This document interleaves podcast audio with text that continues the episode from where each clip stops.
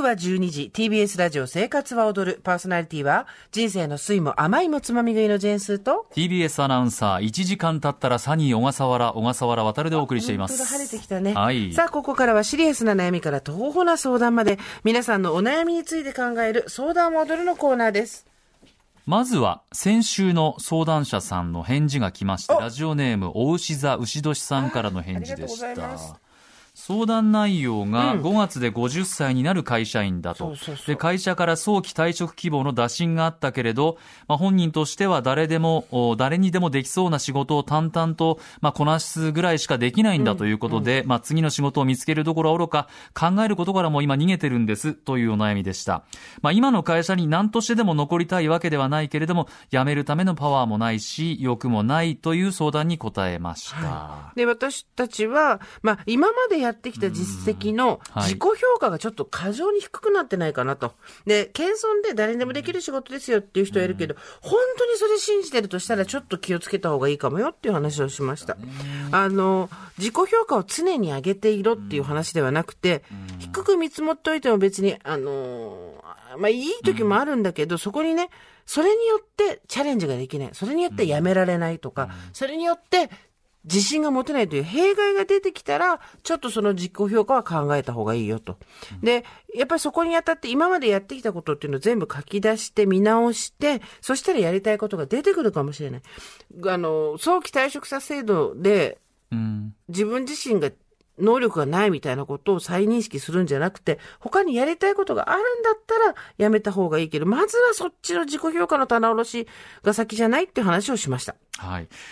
まあ、この、あのー大内田牛年さん、4月中に会社に返事をしなきゃ、しなきゃいけなかったということで、はいどうしたのか、お返事紹介しますね。はい、お願いします。ラジオを聞きながら在宅で仕事をしていたら私の相談が読まれて驚きました。同じ立場、早期退職すべきかを悩んでいる同僚に、TBS ラジオを聞いてと即連絡を取りました。ありがと同僚にもスーさんと小笠原さんのアドバイスは染み入ったようです。結論としては早期退職はしない、先延ばしにすることにしました。スーさんが私に選択のボールを委ねず、はっきりとケツを出してくださったことに大変感謝しています。そして自己評価を再査定することにしました。自信のなさから来ている自己評価の低さは私自身も気づいていることです。給料が下がるまでの5年の猶予で自己評価を上げることと再査定することで今まで気がつかなかった自信を持てることを見出すことにしました。それが追い先の糧となるのではないかと思っています。もやもやが晴れました。ゴールデンウィークは心の底から休暇を楽しめそうです。ありがとうございました。ありがとうございます。本当そうなんです。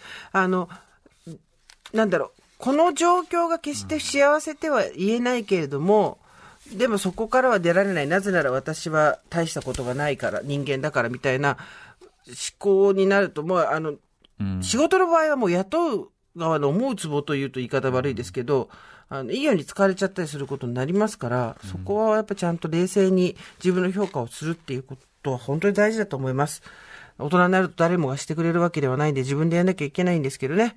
これで次の、まあだって人生100年って、まあ実際100までいけるかわかんないけど、うちの父は85でまだ元気だからさ、やっぱいいことでこっす。から先考えると自己評価この後35年、40年低いままでいくって思うと結構きつくない？でも次の評、次のね、まあ給料が下がるっていうことでしたけど、5年あるって考えるとね、5年でいろいろできると思いますから副。業とかができそう、この5る会社なのか年って結構大事な本当に5年になると思います。よかったです。ありがとうございますあ。りがとうございました。では、今日の方に行きましょうか。行きましょはい、えー今日はですね、カトンボさん、えーからいただきました。はい64歳男性です。弱い64を迎える悩める濡れ落ち葉です。放送当初からのヘビーリスナーですあ。りがとうございます。スーさんのご意見を賜りたく初めてメールさせていただきました。ゴールデンウィークに具足の結婚式を控えております。披露宴の終盤には新郎父の挨拶が予定されています。実はこの挨拶で頭を悩ませているのです。挨拶の原稿を書いて何人かに見せて、見ていただいたのですが、砕けすぎではないかとの指摘を受けました。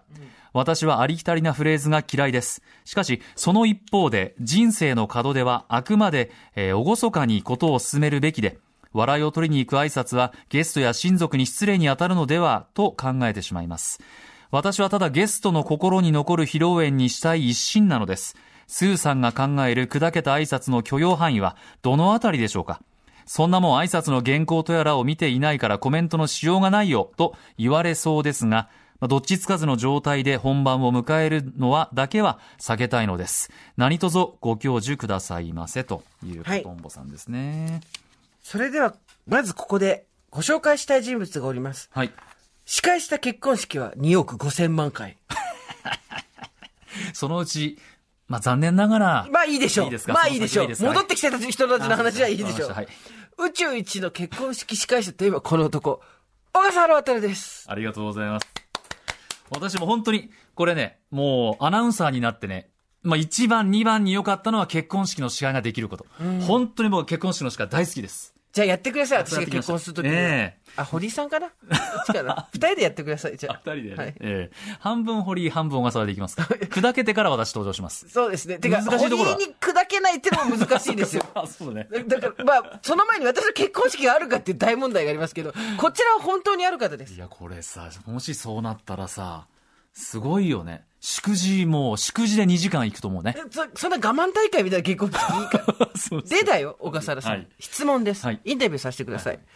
今まで執り行った結婚式の司会、大体何回ぐらいあります？えー、どれぐらいだろう？100は行ってないのかなでもまあでも100ぐらいはうん100ぐらい。会社の本当にあの、それこそもうね、あの番組の AD とか、そうですよね結婚しますって言って頼まれたりとか、ねうんまあテレビの番組もそうですし、そういうのでもうやってますからね。で、そうなった時うんに、やっぱり、いい挨拶とそうでない挨拶っていうのはありますか？ありますね。これ司会者として。もちろんね、あの、滑っちゃったとか失敗した時は拾うんですよ、必死になって。はいはいでもね、やっぱりスマート、ああ、こういう挨拶ってスマートだなと思う、あの、新郎の父の挨拶ってありますよね。ち、ちなみに新郎の父の挨拶ってのはどういう時にするもんなんですか？これ最後、あの、神父の手紙読んで花束贈呈とかありますよね。はいそれで一息ついてから、それでは両家を代表して、新郎の父、小笠原渉から謝辞でございます。という形で皆さんに今日お集まりいただいた皆さんに、まあ、謝辞、感謝の気持ちを述べるということで、その後に新郎の謝辞があるという流れです。つまり、うん。新郎の父親は何をするかというと、ご来場いただいた、ご来席いただいた皆さんへのお礼、俺プ、ラスアルファっていうことなわけですね。そうです。そう考えると、はい。どういうものが適しているのか、いかがでしょあの、司会をしてきて、すごくスマートなお父さんだなって思うのは、まずね、息子の話をする前に、相手方、これ、両家を代表して謝辞を言うんですよ。うはい。なので、神父のことを話した方がいいと思うんですね。これから妻となる、なる息子の妻となるはい方の、あの、話をするなんとかさんはは本当にこういう人でって言って、この本当にいい家庭に育ったんだなっていう、まず妻を褒める。はい。そしてから息子の話をするというのが非常にスマートなのかなと思いますね。えっ、と、ご来席いただいた皆さんへの謝辞というのはどういうものがいいんでしょ大体、あのー列席する、まあ、息子の友達というのは学生時代の友達が多いので、うはい。息子の学生時代の話っていうのはね、もう山のように出てくると思います。向こうが知ってるってことですね。知ってるから。だから、お父さんが話せるっていうのはやっぱり小さい頃、こういう子だった。うんで、こういう子に育った。んで、こういう息子なんです。うん。で、息子の、まあ、謝辞に入っていく。うんというのが、非常にスマートなのかなと思いますね。まあ多分、あの、お父様の方としても、ご出席いただいた皆さんを見ると、うんああ、こんなに温かく祝福してくれる友達がたくさんいるんだとか、うん会社でお世話になった人がたくさんいるんだとか、思いますよね。んそういう言葉とのも言葉にしていいんですかね？そうだと思います。あくまでも、やっぱり来ていただいた、息子のために集まってき来ていただいた、あの、神父、奥様のために集まっていただいた皆さんに本当にありがとうと、はいそれ両家を代表して、両家を代表して言うというのが謝辞ですからね。なるほどあんまり、だから、まあ、受けを取りに行ってもいいんですけど、受けを取りに行くんであれば、やっぱり最初は、あー神父側のことをこう、スマートに褒めていただいて、その後に滑っても、まあその、序盤がね、カバーしてくれると思います。なるほど。うん。というところですねどうですか？あの、思います。文筆家としては。はい、ちょっとあの、はい。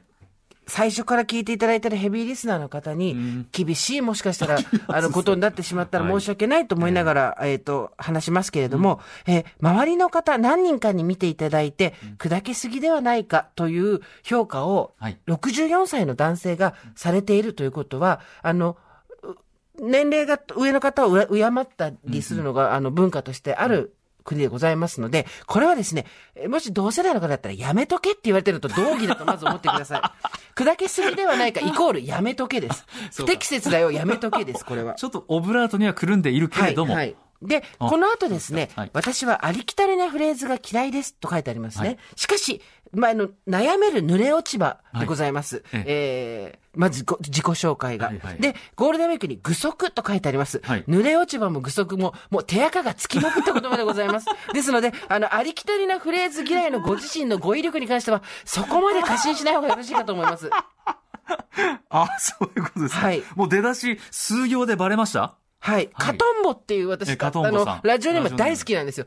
どっからどう来たか、カトンボさんのエピソードだけで超楽しいと思うんですけど、えーな悩める濡れ落ち葉、ご自身のことを、はい。濡れ落ち葉ね、多分あの、引退されて、んえーお家にいて、え奥さんにまとわりついてみたいなことをこう、自重気味に語ってらっしゃると思うんですけれども、それと具足と、どちらもですね、そんなことないですよって周りにですね、えー否定させるという負荷をかける言葉でございます。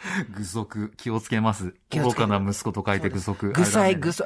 あの、具は自分だけにつけてください。愚かな私というだけで、具詞のみでお願いいたします。了解です。っていうのと、はいはいえっ、と、心に残る披露宴にしたい一心とはい。あるけれども、それをするのは、息子さんと、その妻になる、パートナーになる方のうん。やりたいことであって、あー。えー親が出てってしゃさしゃしゃるとこではないかなと思うんですね。えあの、ゲストに心に残る披露宴にするのは息子さんたちなので、あーここは私はオーソドックスイズザベストだと思うんですよ。えうん。やっぱり、で、小笠原さんが言ったように、まず形式としては、えー妻となる新婦を褒め、その家庭を褒め、そして息子の赤ちゃんとか幼稚園とかの時の可愛いエピソードをいい。しかしそのエピソード自体は多分ご存知ないかもしれませんので、そこで話そうと思ったんですが知らないので、えー妻に聞きましたと。うん。息子の小さい時のエピソードとかなんかあるかって言って、うんうんうんうん。で、そその、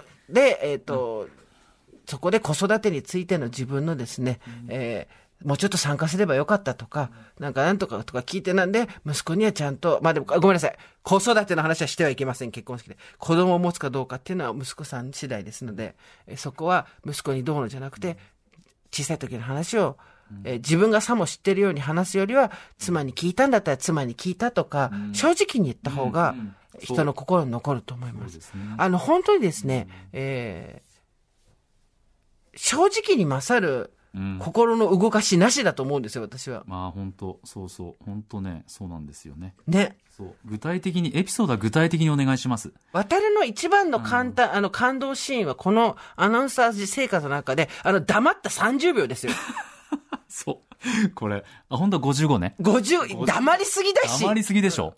それなのに、何も喋ってないのに、それがいいって言われるアナウンサーってそそういうことなの？でも、そういうことなんだよねそういうこ。とな共感ですよ。そう。やっぱり55秒喋る仕事の人が黙ったのが一番もう、社長賞ぐらいの、社長賞ぐらいの勢いで褒められてるわけですから。本当に、本当です。でもそれが正直な気持ちだったんだよね。でもシンプルイズベスト、いや、本当にそう言ったの。あのね、困るのはさ、オチを探しに行ってどんどん話長くなるってあるでしょ？そういう挨拶って。受けてない、受けてないと思ってどんどん長くなっちゃう。これでね、もう全然こう、もう、オチに行けなくなっちゃうっていう、それだけやめてください。あの、64歳のお父様がですね、たどたどしくも、んあの、心を込めて正直に書いたことっていうのを読むだけで、人の心を打つ。心に残る、結果的に心に残る、えー披露宴になると思いますので、えー素直に、正直に、あと息子にいつもだったら言えないようなこととかもここであ、言うとかもいいと思いますよ。それすごくいいと思いますね。うんそう、そうそう、そうね。正直に、そう、うん。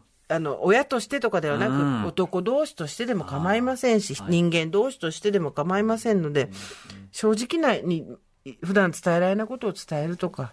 そうですね、いいです。あとはね、やっぱりね、お酒の量をこう考えてくださいね。自分が挨拶するんであれば。やっぱりあるんですかいや、そういうのは。め、これね、本当もう、立ってるのも危ないとか、これ本当にあるんですよ。緊張しすぎちゃって。あ、緊張で酔いが回っちゃって。で、あとはもう浮かれちゃって、いろいろなテーブル、ビール瓶持って回っちゃっても、で、あの、そう、で私の父の妻、奥様が介護しながら、すいませんね、うちのがっていうの、これやめてください。あ、でもそれ私見たら泣いちゃうな。そんなあ嬉しそうな人っていう。まあ、でも、できればやめた方がいいよ。あでもそう、それも、それもその人のありのままでもいいかもしれないですね。うんねえ。やっぱり。書いてあげてほしいわ、そういうの。ゴーストライターで。ゴーストライターっていうか、書くってよりも、書くんだとしたら、本当の話ね。もし書くんだとしたら、1時間、2時間はインタビューしないと書けないですよね。ああ、そうか。そこから、だから結局、インタビューをして、その構成を渡るがやるっていう、あのどの順番で話すと響くかっていうのはプロのアナウンサーの方がわかるので、私がインタビューしてきた原稿を渡して、あ これ商売になるんじゃないか、私たちの。ちょっと香りがしますね。ねえ、行きましょう。金の匂いがする。